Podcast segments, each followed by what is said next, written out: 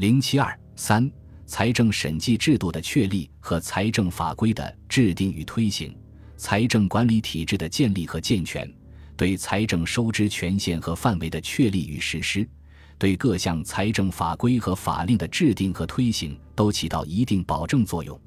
财政审计是财政监督的一项重要手段，是财政管理制度的一个重要组成部分，负有监督预算的执行、稽查财务上的一切行为、审定总决算的职权。审计职权是从1925年广州国民政府监察院设立第三课开始的，隶属于监察系统。南京政府成立后，直属于审计院。1931年设立审计部后，又改隶属于监察院。监察院既行使弹劾权，又行使审计权，互相配合。根据一九二八年国民政府公布的审计法规定，审计方式包括事后审计和事前审计。由于这两种方式不足以制止不法行为，又创立了实地稽查制度。后又由于审计队伍不健全，人员有限，难免顾此失彼，又有巡回和抽查审计等方式相配合。国民政府的审计制度虽有明文规定，但实际上只不过是打击异己的一种工具。对那些达官贵人、大资本家、地主豪强的重大违法行为，几乎没有进行过认真的审计。财政法规是国家组织财政收支活动和调整财政主体权利与义务关系的法律规范，它本身具有强制性。在财政管理工作中，制定和修正各项财政法规。是国家加强和完善财政管理制度不可缺少的组成部分。在政府成立的头十年中，制定和修正了一系列的财政法规。从范围上说，这些财政法规包括国家和国家授权财政部门统一制定的全国性的法规和各地区各部门在国家授权范围内制定的适合本地区和本部门的单行法规。从内容上说，这些法规包括财政体制、财政管理和监督、税收、公债等方面。其主要的法规归纳概述如下：一、财政体制方面的法规，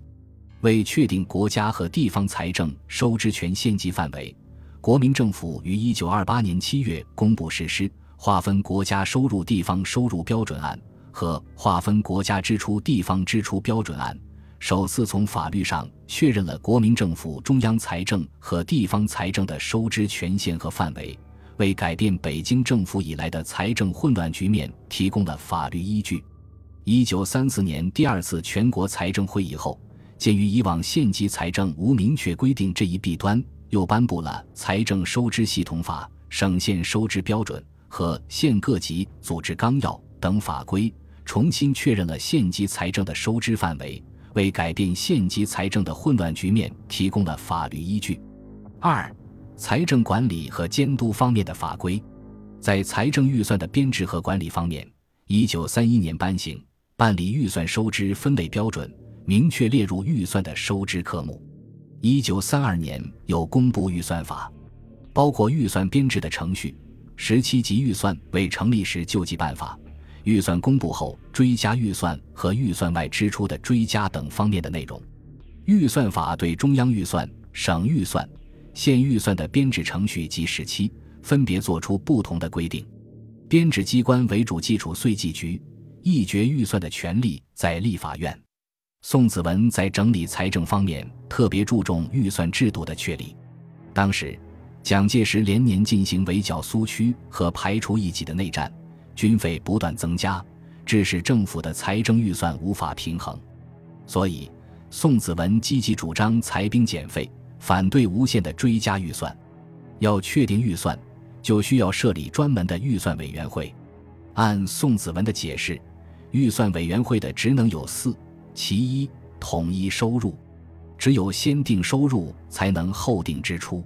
财政部根据国地两税划分标准。将全国所有收入列表造册，呈请核准。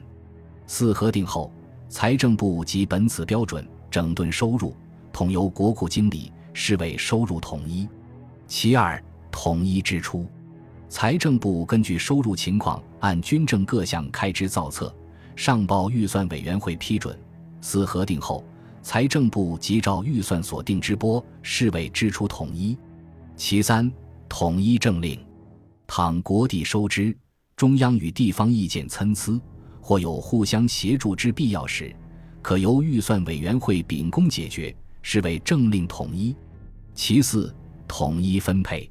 如遇收入不足时，由预算委员会先就预备金下填补，再有不足，照预算所列之数按成均派。以免偏激，实为分配统一。预算委员会所确定的预算收入上之有无侵蚀，支出上之有无腐烂，应由审计院严密考核。同时，宋子文还主张将收支各款由各机关如现造报，财政部逐日公布。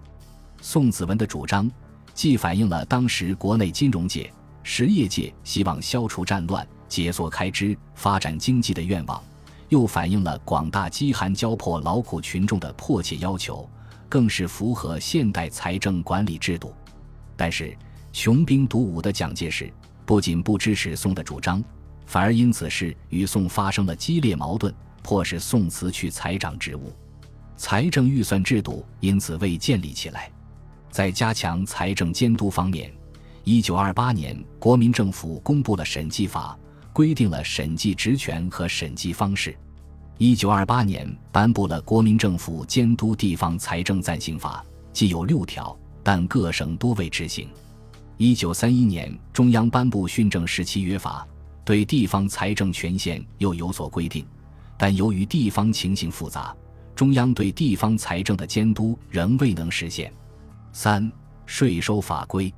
税收法规或称税则，是各种税的征收和管理的依据。国家每开征一项税种，就要制定一个税则或实施细则，因而国民政府的财政法规中，税项法规占的比重很大。各项税则都离不开这几个方面的要素：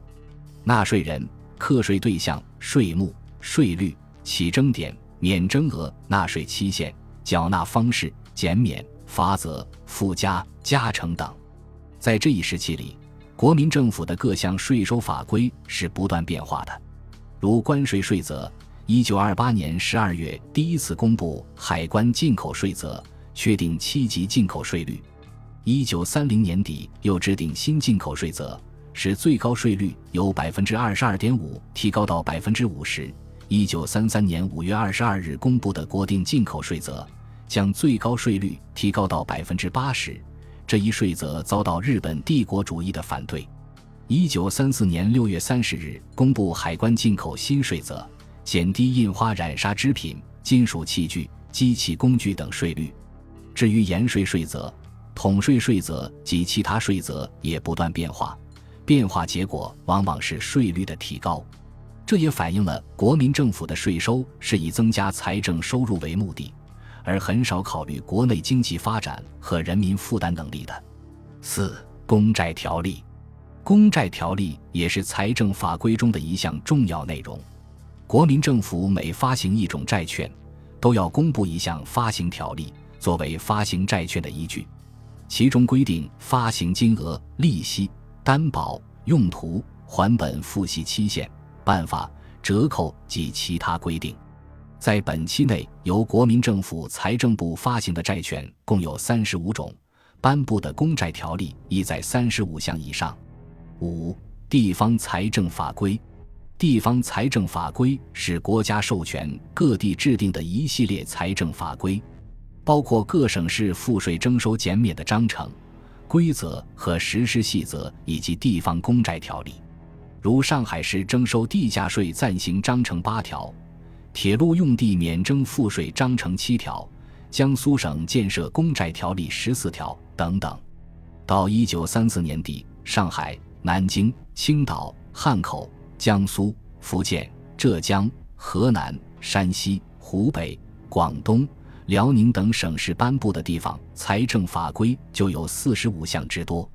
上述可见，在国民政府建立的头十年里，颁布的财政法规不仅数量多。而且修正也比较频繁，国民政府在财政管理制度的建设上做了不少工作，现代化财政管理制度已初步建立起来。本集播放完毕。感谢您的收听，喜欢请订阅加关注，主页有更多精彩内容。